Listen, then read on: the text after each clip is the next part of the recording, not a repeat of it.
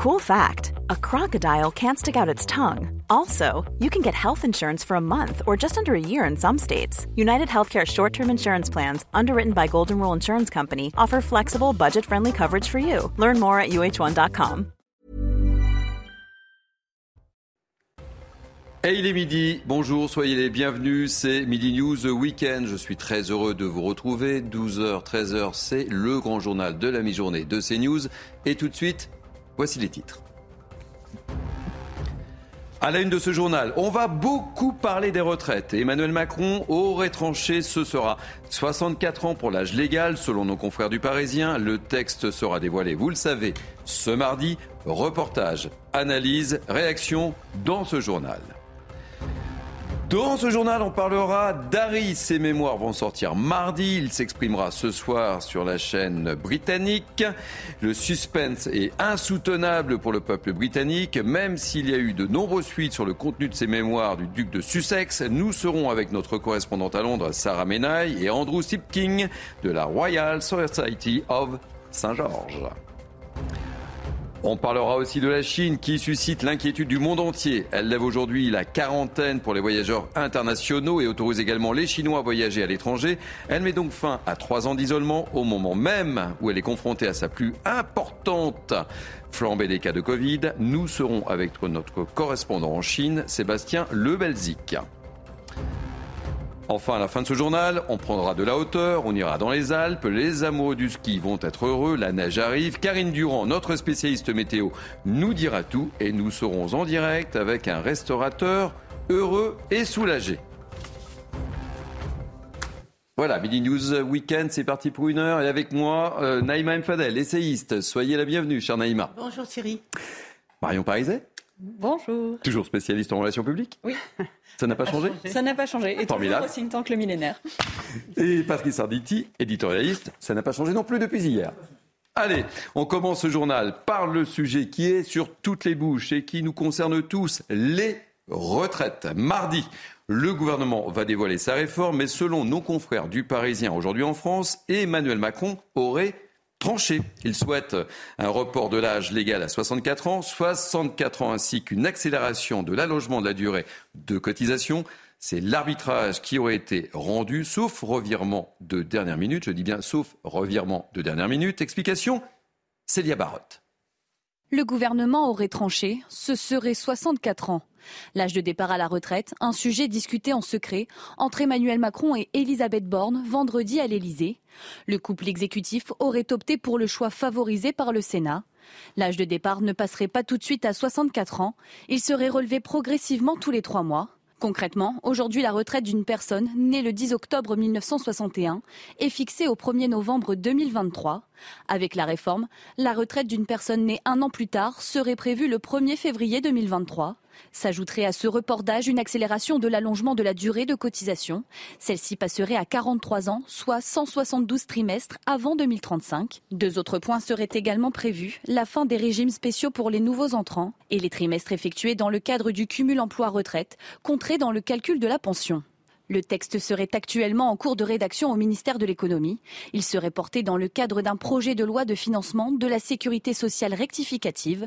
Son dépôt serait prévu au Conseil d'État le 10 janvier prochain, jour de la conférence de presse d'Elisabeth Borne. La pénibilité, les conditions de la retraite minimale ou encore les carrières longues pourraient être débattues par amendement à l'Assemblée nationale dès le 6 février. Alors, même Fadel, on approche. Le jour J, c'est jour J-2. Exactement. Et on en apprend tous les jours. Mm. le président a tranché. Exactement, le président a tranché. On voit bien que c'est euh, je veux dire, c'est une séduction vers euh, notamment les LR, puisque dès le début, il me semblait qu'ils étaient pour 64 ans. En tout cas, Olivier Marlex euh, avoisinait les. On en parlera dans quelques instants. Ans. donc, effectivement, c'est une stratégie aussi. C'est peut-être pour ça qu'il y a eu un recul. C'est pour beaucoup plus travailler notamment avec les LR, pour pouvoir euh, avoir la majorité dont il a besoin. Mais moi, je m'interroge, je vous avoue, parce que je me dis qu'en 1960, nous avions quatre cotisants pour un retraité. Aujourd'hui, le ratio, il est d'1,7. Donc ça pose aussi l'action de l'équilibre entre actifs et non actifs. Ensuite, euh, je poserai la question aussi du chômage des seniors. Vous savez beaucoup bien que le pourcentage de personnes, de seniors à partir de 56 ans, 58 ans est important au chômage et qu'il y a un préjugé en, termes d'embauche euh, des, seniors. Donc il faut absolument arriver aussi à accompagner le recrutement euh, des seniors et notamment à changer aussi de, paradigme. Et puis la troisième chose, ça veut dire qu'on on doit aussi se pencher sur une politique familiale et notamment de natalité, et revoir aussi la suppression de l'universalité des allocations familiales. Marion Pariset. Je rejoins les points qui ont été soulevés, notamment sur la question de, l'équilibre entre les actifs et les retraités. C'est bien ça le, fond de cette affaire. C'est comment aujourd'hui on, arrive à obtenir un système qui soit viable sur le long terme, qui soit équilibré en termes de dépenses publiques, parce que au final, la dépense publique, si aujourd'hui on dépense plus pour les retraités, qu'on arrive à réussir à mobiliser de fonds pour les payer, ce sera du coût qui sera porté par les Français à terme. C'est de la dette publique. Et aujourd'hui, cette dette publique, elle nous met aussi en, en difficulté par rapport euh, à nos euh, créanciers. Et c'est là où, où, toute la question se pose. Donc c'est une démarche qui me paraît essentielle, c'est une démarche qui est importante, c'est une démarche qui est compliquée. Et ça, Emmanuel Macron l'a bien vu parce que depuis le début, il tente de faire cette, cette réforme. Mais c'est la réforme un peu clé de ah, savoir clé, hein. si ou, oui ou non notre système de dépenses publiques arrivera à tenir le coup. Patrice Arditi. Alors 64 ans, euh, c'est bien, c'est bien pour certains, c'est pas bien pour, pour d'autres. Euh, maintenant, à partir de quelle génération Tout ça, ça va se, ça va se formuler petit à petit et, et, et va y avoir ce, ce, ce va-et-vient entre les deux, les deux assemblées. Maintenant, sur la, sur la forme, je ne sais pas si vous avez tous marchandé un jour, mais, mais on est parti de très très haut euh, pour, pour arriver à ce chiffre qu'on qu'on qu'on nous, qu'on nous donne petit à petit comme ça, qui va probablement être concrétisé euh, demain. On sait très très bien que bon nombre d'opposants de, euh, ne veulent pas de 64 ans. Ils n'auraient pas voulu non plus 63 ans, entre parenthèses. Mais on va quand même se diriger euh, vers les 63 ans avec, et on en parlera certainement, bien entendu, c'est prévu, des, des grèves euh, d'un syndicat comme la CGT, voilà, bien sûr, et, des débrayages de l'autre côté. Allez, on enchaîne. toujours sur le même thème. Écoutez ce matin la réaction d'Agnès Verdier-Moulinier, qui est, vous le savez, directrice de l'IFROP, Fondation pour la recherche sur les administrations et les politiques publiques. Elle était l'invitée du grand rendez-vous CNews, les échos Europe 1. Elle répondait à Sonia Mabrouk justement sur cette question des retraites et ses avancées. 65 ans ou 64 ans? En réalité, ce n'est pas du tout la même chose. On nous dit c'est à peu près les mêmes montants d'économie si on additionne 64 ans et l'accélération de l'augmentation du nombre de trimestres qu'on appelle la réforme Touraine. Mais ça, c'est valable pour le court terme. Mais sur le moyen long terme, ce n'est pas du tout la même chose.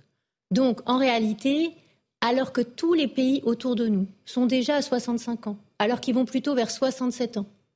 Nous, on est en train de dire, on n'est même pas capable de faire 64.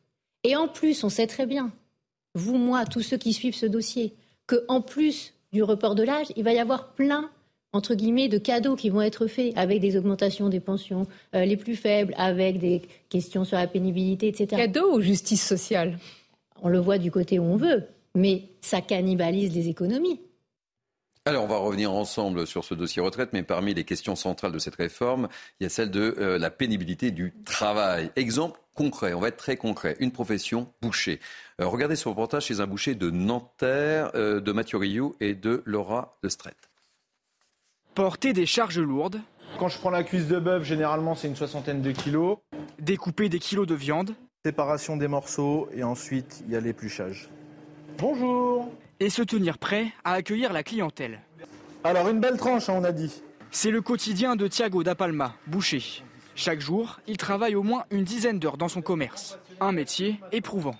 Alors déjà les horaires, je pense que ça doit être le plus, euh, le plus physique. Après c'est surtout des, des gestes répétitifs. Moi je suis jeune encore, mais arrivé à un certain âge, ça peut être plus compliqué.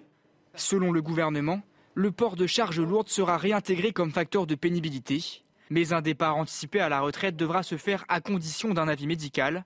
Ce boucher, lui, passionné par son activité, se dit prêt à travailler jusqu'à 65 ans si la santé suit. Moi, j'aime ce que je fais, je vais rester jusqu'à 65 ans, il y a de fortes chances. Après, après, on va voir si le corps suit, c'est comme tout. Le gouvernement réfléchit aussi à la création d'un fonds de prévention de l'usure professionnelle pour les métiers identifiés comme pénibles. La réforme des retraites sera dévoilée ce mardi. Alors Naïma, Marion et Patrick, je vous donne la, parole dans, quelques instants pour agir justement sur cette notion de pénibilité, mais on va prendre la direction de Marseille. Pourquoi Marseille? Parce que justement, on va retrouver Karim Abbas, qui est déménageur, qui est chef d'équipe euh, transport et de déménagement. Euh, soyez le bienvenu, euh, Karim Abbas. Je suis très heureux de vous avoir sur, sur, notre, sur notre plateau. 64 ans, vous, faites, vous pratiquez un métier particulièrement pénible. Vous en pensez quoi? Bonjour à tout le monde. Euh, oui, c'est vraiment un, métier pénible. Et je trouve que les retraites à 64 ans, pour, pour, notre métier à nous, je pense qu'on ne peut pas y arriver à l'âge de 64 ans. C'est vraiment un métier pénible quand on a des pianos de 250 kilos, voire dans les 300 kilos, mhm. qu'on les, on les tient avec les sangles, les harnais, c'est vraiment très pénible. Et des fois, les ascenseurs ne, ne, fonctionnent pas très bien. On est à Marseille. Il y a, les ascenseurs, des fois, ne fonctionnent pas très bien. Le, technicien, pour qu'il vienne réparer l'ascenseur, il met près de une à deux heures. Nous, on a d'autres clients, ça nous fait perdre des clients. Honnêtement, c'est vraiment un métier très, très, très pénible. Et je trouve que la retraite à 64 ans, c'est, ça ne va pas nous aider, quoi, on va dire. Euh, je vous demande la réaction à, mes grands témoins et je reviens vers vous, euh, Patrice Arditi. Ce sont des cas concrets, hein. bouchers, déménageurs. Je voulais qu'on soit très euh, pédagogue au, cours de, cette émission. L'image du piano à transporter, c'est quelque chose d'absolument effrayant. La, personne qui était avant, le, boucher qui dit on va voir si le corps suit, mais tout, mais tout à fait disposé à, aller jusqu'à 65 ans, si justement physiquement il, il tient le coup. L'histoire de la pénibilité, c'est quelque chose de très important, mais qu'il va falloir franchement gérer presque au cas par cas. Et là aussi, il va y avoir des discussions et à mon avis, l'exécutif va devoir lâcher du lest sur certains régimes spéciaux contre justement ces cas par cas pour, évoquer une pénibilité qui, franchement, ne peut pas être mise de côté. Mario Pariset Oui, c'est exactement ça. Et d'autant plus qu'il faut avoir conscience que dans beaucoup de secteurs, pas tous nécessairement, mais dans beaucoup de secteurs, il y a eu beaucoup d'efforts qui ont été faits pour diminuer la pénibilité du travail au fur et à mesure des années. Même aujourd'hui, euh, quand on parle des cantines, il y a des travaux qui sont faits pour essayer de faire en sorte que les systèmes eh ben, mettent moins le corps à l'épreuve pour justement faire en sorte que déjà les gens puissent continuer à avoir une qualité de vie tout au long de leur vie, même quand ils sont actifs, et qu'ensuite, à la fin, on arrive à la retraite, on ne soit plus euh, avec des, corps qui sont cassés. Mais ça, ça doit être pris en compte et ça doit être pris en compte en parallèle avec la question de la réforme du système de santé. Parce qu'en effet, les deux vont de pair. Si on veut vivre longtemps et on veut vivre en bonne santé sa retraite, il faut qu'on ait un système qui soit capable de faire de la prévention et d'accompagner aussi les gens tout au long de leur vie. Karine Abbas, si, euh, si l'âge de la retraite passe à 64 ans, vous allez faire quoi? C'est quoi l'état d'esprit? Vous en avez parlé avec vos collègues de travail? Vous allez vous mobiliser, vous allez, euh, vous allez défendre votre corporation, vous allez faire quoi? Ben, honnêtement, justement, on est, on est, on est dans l'embarras. On est dans l'embarras parce que moi, j'ai des, j'ai des déménageurs qui ont déjà, moi j'ai 38 ans, j'ai des déménageurs qui ont 41 ans. Et je vous dis honnêtement, ils en peuvent plus. Ils en peuvent plus. Des fois, on a, bon, pas, on n'a pas que des pianos, des frigos américains, des, des machines à laver de 10 kilos. La, la machine à laver, elle fait 92 kilos c'est vraiment, et, comme je vous ai dit, on est à Marseille, les, ascenseurs, des fois, ne fonctionnent pas très bien. Et on, monte tout ça au quatrième étage, troisième étage. C'est un, métier qu'on ne pourra jamais, jamais arriver à l'âge de 64 ans. C'est impossible. Non, mais c'est évident. Euh, c'est évident, Thierry, qu'il faut avoir une justice sociale et que cette euh, réforme euh, des retraites puisse être pensée de telle manière à ce qu'on tienne compte, en fonction des métiers, de la pénibilité. Évidemment, ce n'est pas là du tout la même chose si on est derrière un bureau, il faut dire les choses, ou qu'on est cadre, que quelqu'un qui euh, doit euh, euh, porter des charges très lourdes, ou des femmes de ménage par exemple. Mm. Personnes qui, sont, qui font les ménages, vous imaginez, jusqu'à 64 ans, c'est quand même pénible. Il faut. Et voilà. j'évoquais les régimes spéciaux non, mais très, très bien, très très bien. Et donc je pense que pour une justice sociale, il faut que cette réforme tienne compte de la pénibilité des métiers. Karim Abbas, un dernier mot avant de vous libérer en, en ce dimanche. Vous êtes prêt à descendre dans la rue pour défendre votre corporation? C'est quoi l'état d'esprit qui vous anime? Ah oui, tout à fait, ah oui, tout à fait, tout à fait, tout à fait, tout à fait. Tout à fait. Bon, après, comme je dis, il y a mon métier déménageur et il y a aussi, comme elle, venait de le dire, euh, exactement, elle a, bien fait d'en parler, parce que même un métier de cantonnier, moi j'ai des amis, ils sont cantonniers, et ils ont le balai toute la journée, et je peux vous dire que tenir un balai toute la journée, à la fin de la journée, il est vraiment très lourd. Mm. Merci euh, mille fois d'avoir accepté de, témoigner dans Dominique The Weekend et, bon courage et, bon repos en, ce dimanche, euh, Karima Abbas. Merci beaucoup. Justement, on parlait de, de Grogne pour les syndicats réformistes. La ligne rouge est donc franchie ce matin euh, dans les colonnes du Parisien. Laurent Berger, le leader de la CFDT, euh, évacue toute possibilité de deal avec le gouvernement. Le report de l'âge à 64 ou 65 ans, c'est non, non et non. Explication Augustin Donadieu. Les syndicats commencent à mettre la pression sur le gouvernement. Et regardez ce que, dit Laurent Berger dans les colonnes euh, du euh, Parisien. Il n'y aura pas de deal avec la CFDT. La mesure d'âge proposée est la plus dure de ces 30 dernières années. Il y a un problème. Alors Laurent Berger assure qu'ils feront tout pour que le gouvernement recule sur le report de l'âge légal euh, de départ à la retraite. Un report qui cristallise toutes les tensions. D'ailleurs, le leader syndical met en garde euh, Elisabeth Borne. Regardez, attention, Madame la Première ministre, il y a aujourd'hui euh, beaucoup de tensions sociales, beaucoup de difficultés sociales, d'angoisse, euh, de conflictualité, beaucoup de ressentis négatifs dans la population. En clair, la mèche ne demande qu'à être allumée, selon Laurent Berger. La question est de savoir s'il y aura une étincelle à un moment donné qui provoque un conflit social ancré, et les retraites peuvent l'être alors le gouvernement est prévenu, la CFDT est prête à appeler les salariés à se mobiliser. Ce qui est sûr, c'est que le 10 janvier au soir, les organisations syndicales se retrouveront et l'on fera tout pour avoir une réponse commune. Une chose est sûre, le bras de fer entre les syndicats et le gouvernement ne fait peut-être que commencer. Alors, Karim euh, nous le disait, hein, ce déménageur marseillais, la colère gronde. Euh, je vous laisse regarder le calendrier provisoire des, de la contestation qui va sans doute, sans doute, hein, vraiment s'étoffer.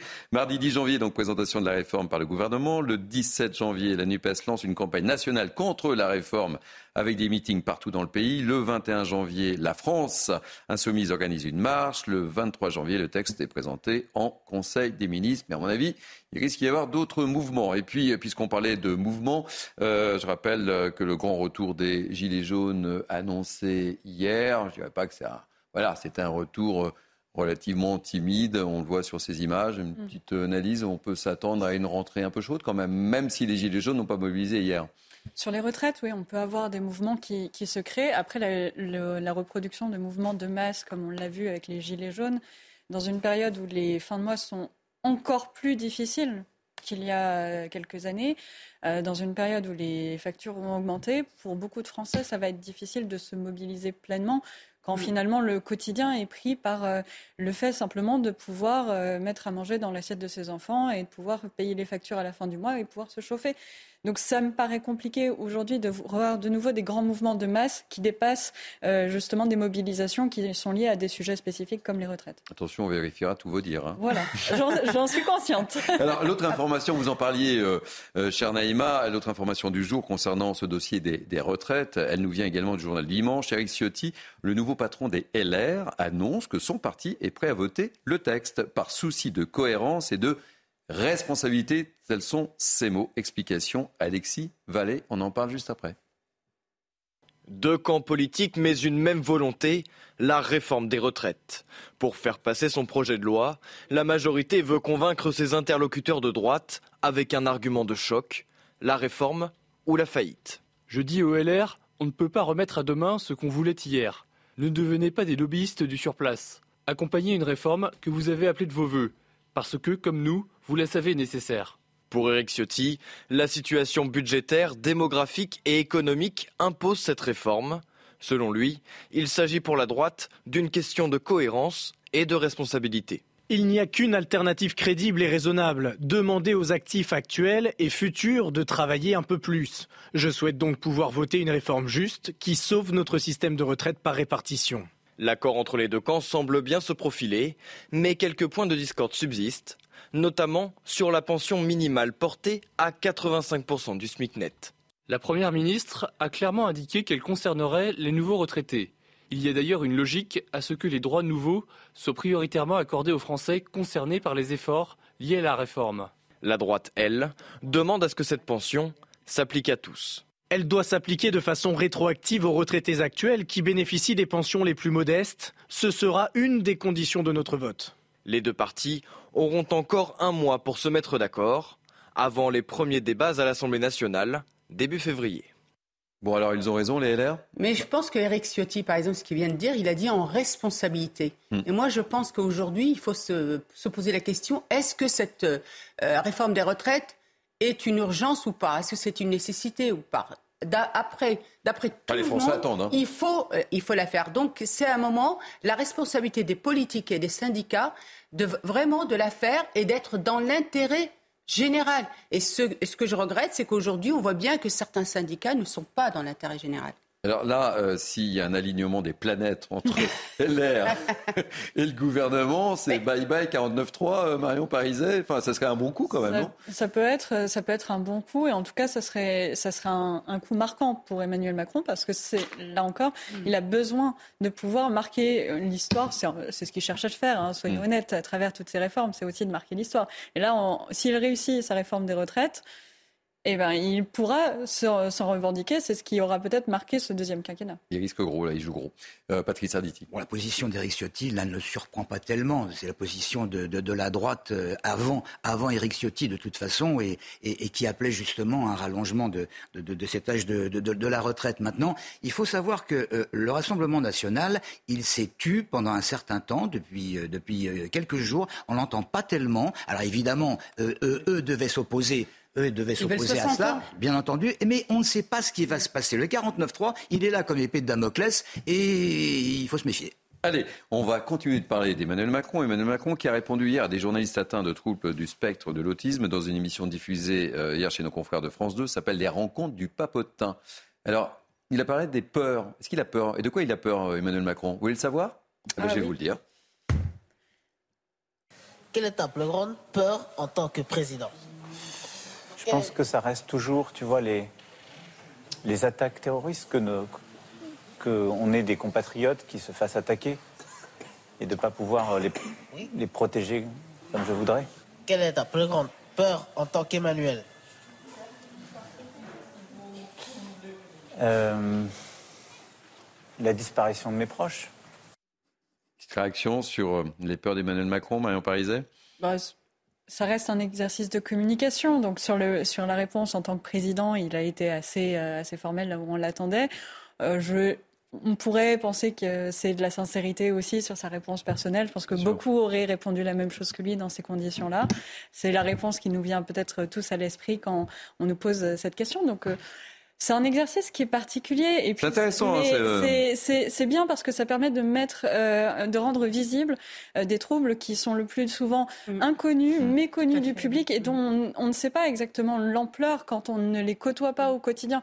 Et c'est des choses qui sont difficiles à vivre euh, pour ces personnes déjà, mais aussi pour tout leur entourage qui est là à leur côté tous les jours. Donc il y a, il y a un- je Mm. trouve que c'est bien de pouvoir mettre en avant ces personnes-là et de montrer que ce sont des gens qui arrivent à, avoir des, à être employables, qui peuvent avoir des fonctions, et, mais qu'il faut des fois aller faire un pas vers l'autre, tout simplement. Patrice euh, Arditi, rapidement. Moi je, moi, je pense, sans vouloir le, le- défendre, bien entendu, je, je pense que c'est plus sincère qu'au- qu'autre chose. Ouais. Ce n'est pas Mm. uniquement un, exé- un- un exercice de communication. Et, et- et- et- et j'en veux pour preuve le- le- cette, cette question euh, euh, de, de- de cette jeune personne qui disait, euh, euh, franchement, ça, ça se fait pas de, de- de- de- de se marier avec sa, sa, sa prof quand on est quand on est un élève. Et, et la réponse de- d'Emmanuel Macron, bah, vous savez, quand on est amoureux, bah, c'est Ouais. simple et c'est vrai. Bon, eh bien, je écoutez, on- oui, vous voulez... Alors, deux secondes. Oui, deux choses. Un, je pense que c'est très important, comme, vient de- comme l'a- tu l'as dit tout à l'heure, c'est que ça permet de changer le regard sur l'autisme. Et moi, pour le coup, je l'ai trouvé hyper sincère. Je trouvais qu'il était vraiment en empathie, qu'il était heureux d'être euh, d'être là et qu'il a euh, ce caractère où il aime bien finalement la spontanéité, où il est spontané. Alors, vous savez quoi? On va encore parler d'Emmanuel Macron, euh, parce qu'il avait un ami qui s'appelait Gérard, Gérard Collomb.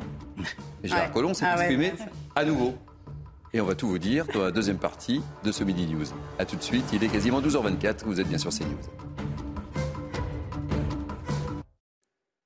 Allez, il est 12h30, vous êtes bien sur CNews et c'est Midi News Weekend. Nous sommes ensemble jusqu'à 13h. Après, dans quelques instants, on se retrouve avec mes grands témoins. Mais tout de suite, place à l'info avec Clémence Barbier.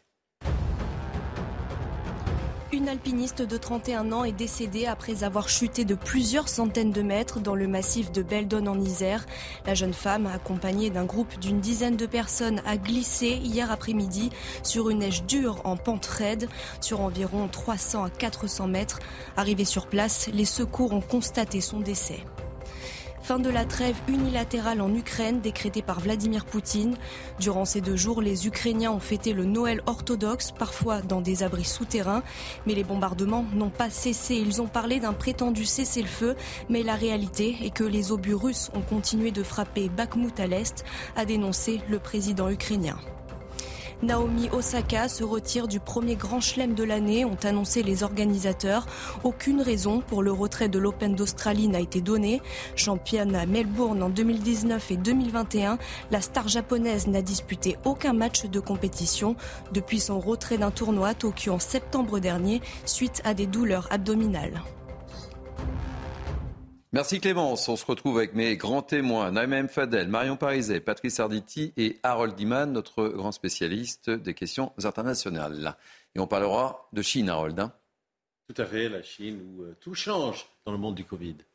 Allez, il a longtemps été, j'en parlais hein, juste avant la, pause publicitaire, un proche soutien d'Emmanuel Macron. Je dis bien un proche soutien d'Emmanuel Macron. Gérard Collomb, ex-ministre de l'Intérieur, n'en finit plus de tacler le chef de l'État. Il le fait encore une fois ce week-end dans une interview au magazine Challenge. Explication et détails de cette interview moyennement sympathique, dirons-nous, par Mathieu Rio. Le en même temps, une politique vivement critiquée par Gérard Collomb dans les colonnes de Challenge. Quand vous entendez Macron sur tous les problèmes, il vous dit une chose puis une autre. Un coup dans le zig, un coup dans le zag. Sur l'éducation nationale, il peut être sur une position laïque, celle de Jean-Michel Blanquer, et l'instant d'après sur une autre, plutôt woke. Autre point d'attaque de l'ancien ministre de l'Intérieur, la politique migratoire. En septembre, il dit avoir rencontré Gérald Darmanin pour le mettre en garde sur la future loi immigration. Je lui ai dit fais attention, tu vas aller droit dans le mur comme moi. Car les problématiques que je soulevais n'étaient pas partagées sur le fond par Emmanuel Macron, il m'a répondu Tu verras. Et ce que j'ai vu, c'est que le président allait encore imposer ses vues sur la régularisation, notamment créant un appel d'air. Enfin, Gérard Collomb s'est indigné de la situation dans les hôpitaux français, lui-même hospitalisé cet hiver pour un cancer de l'estomac. Ce que j'ai vu lors de mon séjour, c'est un hôpital en très grande difficulté où le sous-effectif est quelque chose d'incroyable. Il faut être passé par là pour comprendre combien on manque de personnel qualifié à tous les niveaux, médecins, professeurs, infirmiers. L'ancien élu socialiste poursuivra ses observations politiques dans ses mémoires, dont l'écriture vient de commencer. Bon, le moins que l'on puisse dire, c'est qu'ils ne partiront plus en vacances ensemble. Probablement. Enfin bon, euh, l'ancien ministre critique euh, ce qu'il qualifie d'inconstance du, président. Il faut savoir que ça a été un grognard du président, ça a été un, ami du président, ça l'est probablement d'ailleurs tout, toujours. On se souvient des, des, larmes euh, de, de, de, M. Collomb lorsque... Euh, Personne n'a oublié ces images. Hein. Emmanuel Macron a été, a été élu pour la, pour la première fois. Maintenant, est-ce qu'il y a une corrélation entre, entre le fait qu'il euh, se, il, se place un petit peu en, en, vague opposant en ce moment, et puis cette frustration de, de ne plus être aux affaires et d'être malade, il l'a lui-même dévoilé, on, ne le saura jamais. Maintenant, effectivement, ça reste quelqu'un d'extrêmement intelligent et qui compte dans la République. Marion, un petit mot sur euh, cette euh, guerre, on peut parler de guerre entre Gérard Collomb et Emmanuel Macron là. Je ne sais pas si on peut parler de guerre, mais en tout cas, on, voit bien, on constate réellement que c'est qu'il est sorti du jeu et qu'aujourd'hui il sent que sa parole est libre et qu'il se voit peut-être comme une euh, forme de lanceur d'alerte euh, parce que étant ayant été dans le gouvernement et aujourd'hui n'ayant plus à euh, avoir la, chape de plomb mm. qu'est le contrôle d'Emmanuel Macron sur sa parole. Donc aujourd'hui, il, il se sent cette liberté-là et il le critique. Il considère que ça doit être de notoriété publique et je pense que c'est ça le fond. Euh, J'ai pas l'impression que derrière il ait réellement une ambition particulière. C'est plutôt, je mm. pense, de sa conviction personnelle qu'aujourd'hui il essaye d'exprimer parce qu'il considère que c'est ça va dans le sens euh, du bien public, du bien collectif, de se rendre compte parfois des erreurs qui sont commises au niveau du gouvernement. Un mot sur euh, oui, et puis on peut le sujet rapidement, Naïma. Effectivement, hein, je pense que maintenant il est dans sa liberté de parole et que justement il dénonce certaines choses qui lui ont fait quitter aussi le gouvernement. Rappelons-nous, c'est quand même lui qui a souhaité quitter le gouvernement. C'est effectivement un soutien de, de, de, taille dès les premiers jours de, de le lancement de campagne de d'Emmanuel Macron. Et euh, moi, je, voudrais rajouter aussi Roselyne Bachelot. Roselyne Bachelot sort aussi, a sorti ah aussi un livre. On a parlé sur cette Donc On voit bien que, voilà. Alors moi, je, vais voir elle se lâche d'ailleurs. Oui, elle se lâche beaucoup. Bon, moi, euh, je, n'aime pas ça. Je trouve que c'est trop facile euh, de, voilà, de profiter un peu euh, d'être ministre et tout ça, et puis ensuite, quand on n'a pas été reconduit, de faire un livre. Je trouve que c'est pas, c'est pas, correct. Bon, allez, on va changer de sujet. On va parler de la santé, un sujet sur lequel j'aimerais vous faire réagir. Cette tribune de trois professeurs dans le JD.fr, son titre Covid-19 Alertons les hommes célibataires de leurs risques? Et selon ces trois professeurs que je cite, Sylvie Bourreau, Hélène Coupry et Astrid Open Fancies, elles plaident pour des campagnes d'information et de prévention à destination des hommes célibataires. Alors, je ne vais pas vous interroger tout de suite, hein, parce que ce n'est pas votre spécialité première, mais nous sommes en direct avec le docteur Jean-Paul Lamont, euh, que nous connaissons tous, président d'honneur de la Fédération des médecins de France. Soyez le bienvenu, euh, Jean-Paul Lamont. Ça veut dire quoi très concrètement? C'est-à-dire que lorsqu'on est célibataire, on est plus à risque euh, Essayez d'éclairer notre lanterne, Jean-Paul Lamont. Franchement, j'ai lu, lu cette tribune et alors je me, je, me suis, je me suis marré parce que je me suis dit, mais qu'est-ce que c'est que cette histoire? Au revoir Jean-Paul Amour, à bientôt. Merci. Non, mais ça veut dire quoi, très concrètement, plus sérieusement? Il a raison. Franchement, franchement euh, euh, on m'aurait dit, euh, j'aurais vu une tribune critiquant l'attitude du gouvernement français sur l'arrivée massive de Chinois avec 40% de positifs dans les avions et un test aléatoire sur les Chinois qui arrivent. j'aurais compris. Mais là, franchement, euh, sur euh, stigmatiser les céribateurs, alors. Est-ce que, est que, ce sont les mêmes célibataires euh, qui ont été atteints de la, de la, comment je veux dire, de la, comment, la, merde, la variole du singe? Voilà, j'ai trouvé, ça y est. La variole du, vraiment, franchement, j'ai lu cette tribune, j'ai halluciné. Je me suis dit, mais tout ça sort? Ben, c'est pour ça, avec Céline Pina, on s'est dit, tiens, on va, on va appeler le, le docteur Ramon pour euh, essayer de comprendre. Parce qu'en fait, selon euh, vos trois confrères, euh, ils auraient un altruisme plus limité par rapport au groupe et à la collectivité. Deux points, les guillemets, vous avez deux secondes pour répondre, Jean-Paul. Les célibataires sont, égoïstes, ils ne protègent pas les leurs. visiblement, ils n'ont pas de parents, hein, parce que bon, ils pensent pas à protéger également leurs parents.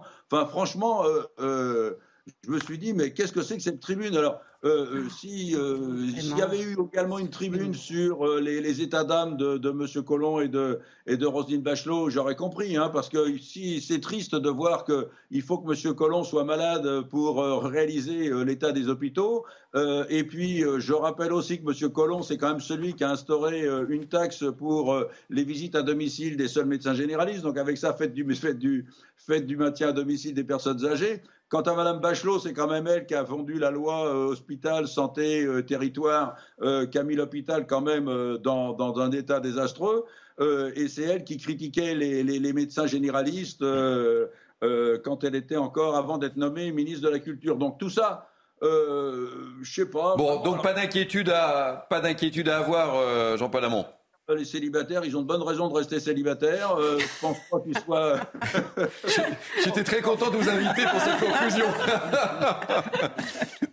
merci, euh, merci beaucoup en tous les cas de votre éclairage, euh, Jean-Paul Hamon. Je rappelle que vous êtes président d'honneur de la Fédération des médecins de France. Vous voyez, on aborde tous les sujets dans le cadre de Midi News. Alors plus, sérieusement, là en revanche, la Chine suscite l'inquiétude du monde entier lève aujourd'hui euh, la quarantaine pour les voyageurs euh, internationaux et autorise également les Chinois à voyager à l'étranger. On va faire le point avec euh, Sébastien Lebelzik, qui est notre correspondant en Chine, et je vous donne la parole juste après, Harold.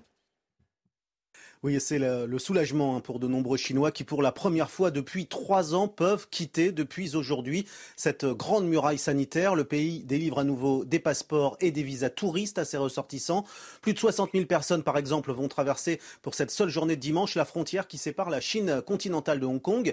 À l'étranger, eh bien, les, deux destinations privilégiées actuellement sont la Thaïlande et le Japon. Alors certains pays comme la France, c'est vrai, demandent euh, des tests PCR avant le départ, mais c'est la seule contrainte, hein, puisqu'effectivement, il n'y a plus de quarantaine au retour en Chine. Alors pour l'instant, les vols restent encore limités. Hein. Les six liaisons aériennes hebdomadaires reliant euh, par exemple la France et la Chine, qui doivent monter à 8 en février, sont encore loin de la centaine de vols opérés par euh, semaine avant la pandémie, mais les vols vont augmenter euh, progressivement. La Chine entame aussi ce week-end une longue période de vacances de 40 jours pour le nouvel an lunaire et l'entrée dans l'année du lapin, qui sera marquée donc pour la première fois depuis 2019 par de très nombreux déplacements en Chine comme à l'étranger. Alors, Harold Iman, vous êtes, notre spécialiste euh, des affaires euh, étrangères. Euh, le gouvernement chinois a changé radicalement d'attitude sur le Covid-19. En 2020, la politique du zéro Covid a été abandonnée. Quelles sont, précisément les, raisons? Et faut-il s'en inquiéter en Europe? Alors déjà en Europe, euh, Sébastien de Belzic le disait, il y a très peu de vols entre la Chine et l'Europe et les États-Unis, beaucoup moins que d'habitude. Euh, et les Chinois euh, sont nombreux à ne plus avoir de passeport et à avoir à le renouveler. Donc euh, la vague de déplacement sera surtout vers la Thaïlande ou le, le, Japon. Donc pas du tout vers l'Europe. Mais bon, s'ils arrivent, ils ne seront que faiblement dépistés par des PCR au départ. il n'y a que le Maroc qui bloque totalement l'entrée de tout citoyens euh, chinois ou résidents de Chine pour l'instant. Euh, les autres pays, voilà, ils les laissent rentrer euh, avec des, de simples tests.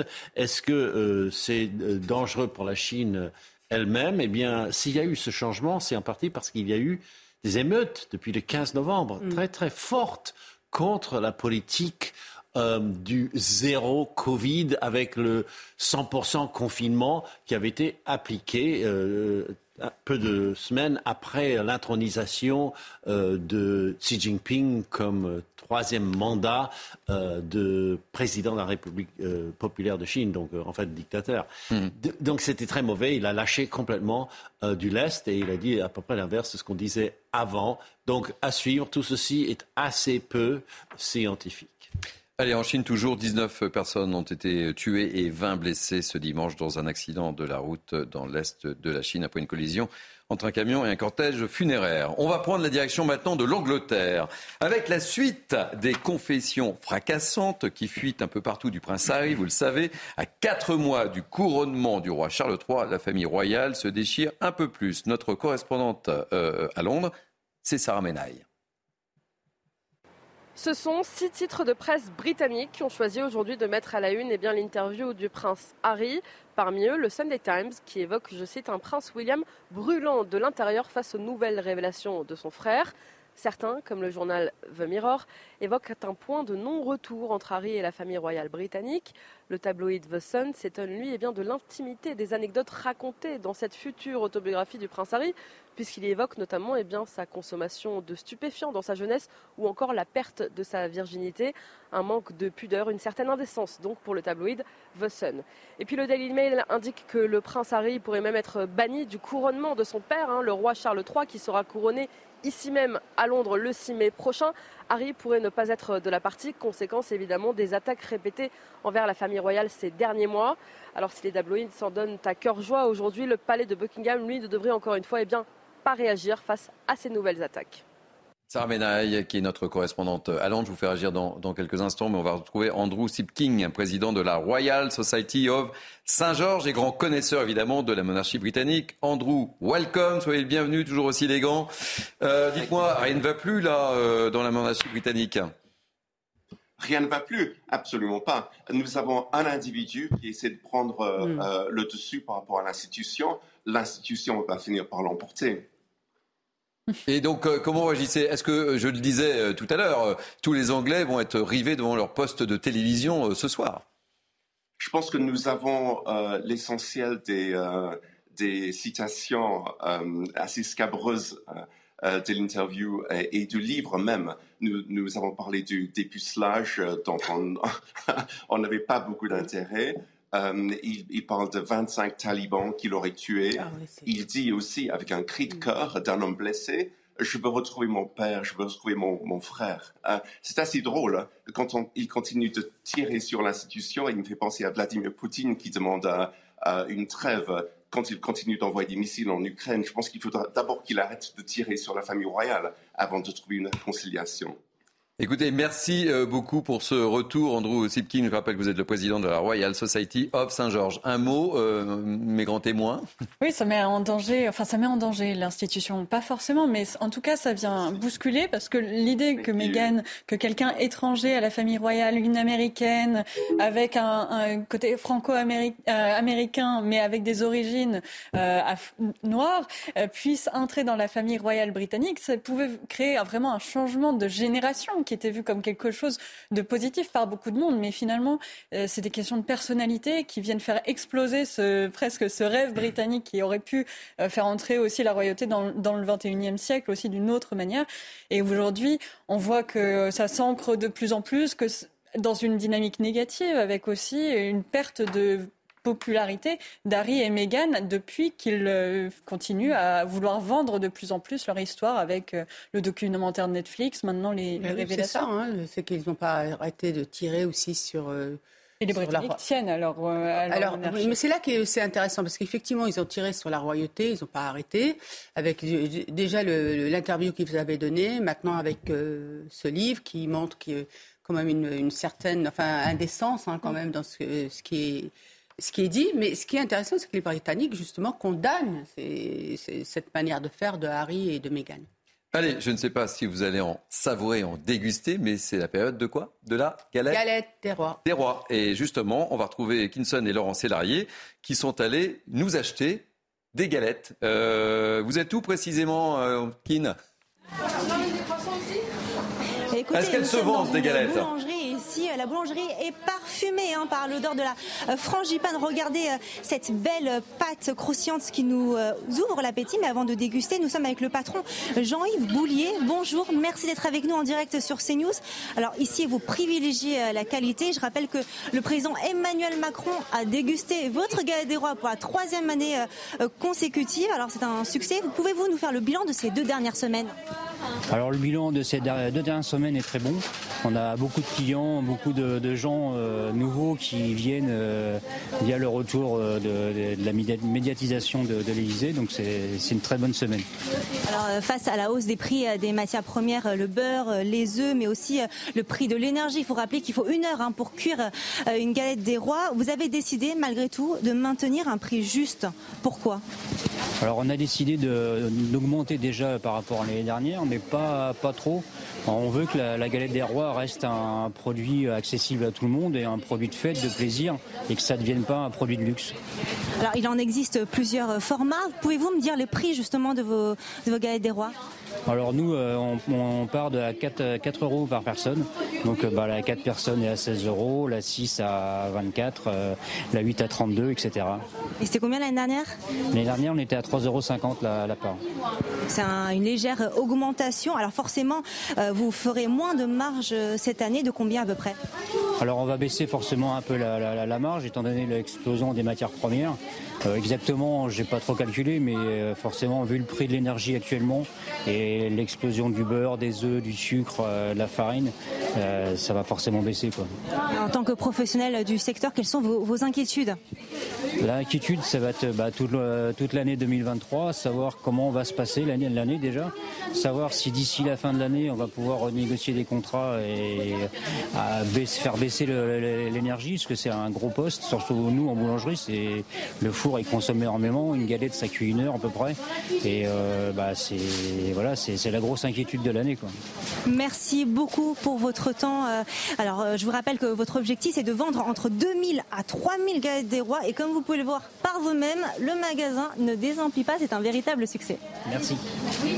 Merci beaucoup, Kinson. Je rappelle que vous êtes euh, accompagné par Laurent Sélarié. Et n'oubliez pas, nous sommes 5. Vous pouvez nous ramener une petite galette pour 5. On est preneur, évidemment. Allez, on va terminer par un point météo. La saison de ski, vous le savez, n'a pas vraiment bien débuté jusqu'à maintenant. La neige était absente dans beaucoup de Alors la situation va-t-elle s'améliorer? La réponse de notre spécialiste météo, Karine Durand. Une petite surprise juste après. Alors j'ai quand même de bonnes nouvelles à vous annoncer. Hein. La neige va tomber sur tous les massifs entre aujourd'hui et euh, ce lundi soir sur les Alpes. On a un bon enneigement en altitude. On aura encore plus de neige, environ 30 cm de neige prévue au-delà de 1700 mètres tout au long de la semaine avec un défilé de perturbations. Pour les Pyrénées, la situation actuellement est plus inquiétante. Hein. Il n'y a pas grand-chose sauf vraiment très en altitude. On aura de la neige entre 10 et 25 cm de neige supplémentaire spécialement euh, sur les Hautes-Pyrénées. Et pour euh, les Vosges, le Jura, le Massif central. Bonne nouvelle, la neige va quand même tomber à 700 mètres. Ça faisait longtemps qu'on n'avait pas vu ça. Euh, surtout sur le Jura, on peut avoir 10 à 15 cm euh, de neige au cours de la semaine, quelques centimètres sur le Massif central pas grand-chose. Euh, sur les Vosges, par contre, on ne peut pas être trop optimiste car on est quand même dans une période douce, donc ça risque de fondre. Il n'y a pas de froid glacial en vue, il n'y a pas de vraie période hivernale. Par contre, on est assez optimiste quand même pour les Alpes, où là, la neige devrait tenir sur la plupart des stations. Voilà, c'est ma petite surprise. Malheureusement, nous sommes pris par le temps, donc euh, je vous ai dit n'importe quoi, mais on aura la petite surprise une prochaine fois. J'avais prévu de vous amener euh, dans le Var, euh, voilà, avec de belles images, avec un, avec un, un restaurateur heureux, mais qu'on retrouvera dans le, dans, le, dans le, cours de cette journée, évidemment. Merci en, en, tous les cas, merci pour votre fidélité à ce rendez-vous, merci à Naïma Fadel, merci à Marion Pariset, merci à Patrick Sarditi, merci à Harold Iman. Merci beaucoup à Martin Guillard et à Cynthia Pina, à Coralie euh, Deleplace. Merci également à Jacques Sanchez, à Barbara Delab, à Lisa de Bernard à la programmation. Merci aux équipes en régie. J'ai pas de galette pour vous. On a juste pu les savourer par l'intermédiaire de, de l'image. Retrouvez toutes nos émissions sur notre site cnews.fr. Tout de suite, eh bien, c'est Enquête d'esprit avec euh, Émeric Pourbet. Belle semaine sur CNews. Et moi, je vous dis au week-end prochain.